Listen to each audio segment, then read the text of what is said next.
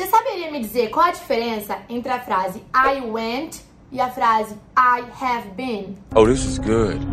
Pois é, muita gente fica em dúvida e não entende quando usar o went e quando usar o been em inglês. E para começar, você tem que entender que o went, ele é o passado simples do verbo go, que é ir em inglês. Por exemplo, I go to the bakery every day. Eu vou à padaria todos os dias.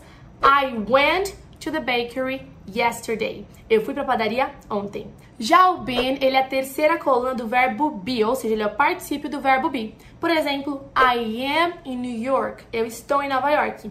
I have been to New York. Eu estive em Nova York. Oh, yeah, that's right.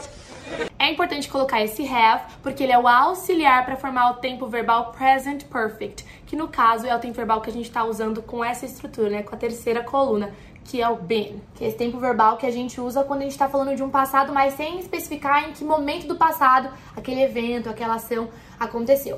Daí eu sei que você está assistindo e deve estar tá se perguntando, teacher, mas por que, que eu não usei o gone, que é a terceira coluna, que é o particípio do verbo go?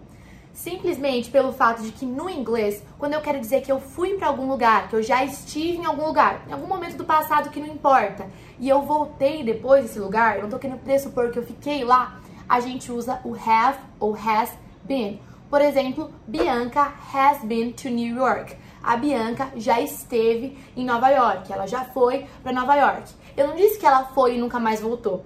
Agora, se eu falo Bianca has gone to New York, dá a ideia de que ela partiu para Nova York e nunca mais voltou. Caso a sua intenção seja transmitir a ideia de que a pessoa se mandou e não voltou mais, beleza, use o gone. Mas se a sua intenção é só contar que a pessoa fez algo, viveu algo no passado, sem especificar o tempo passado, aí você usa o has ou have been. I am learning so much. E aí, ficou mais claro? Assiste essa dica quantas vezes você quiser. Salva aqui, ó, pra você conseguir também consultar depois e marca aquele seu amigo que tá com você nesse projeto de falar inglês em 2020. A gente se vê na próxima dica. Take care. Take care.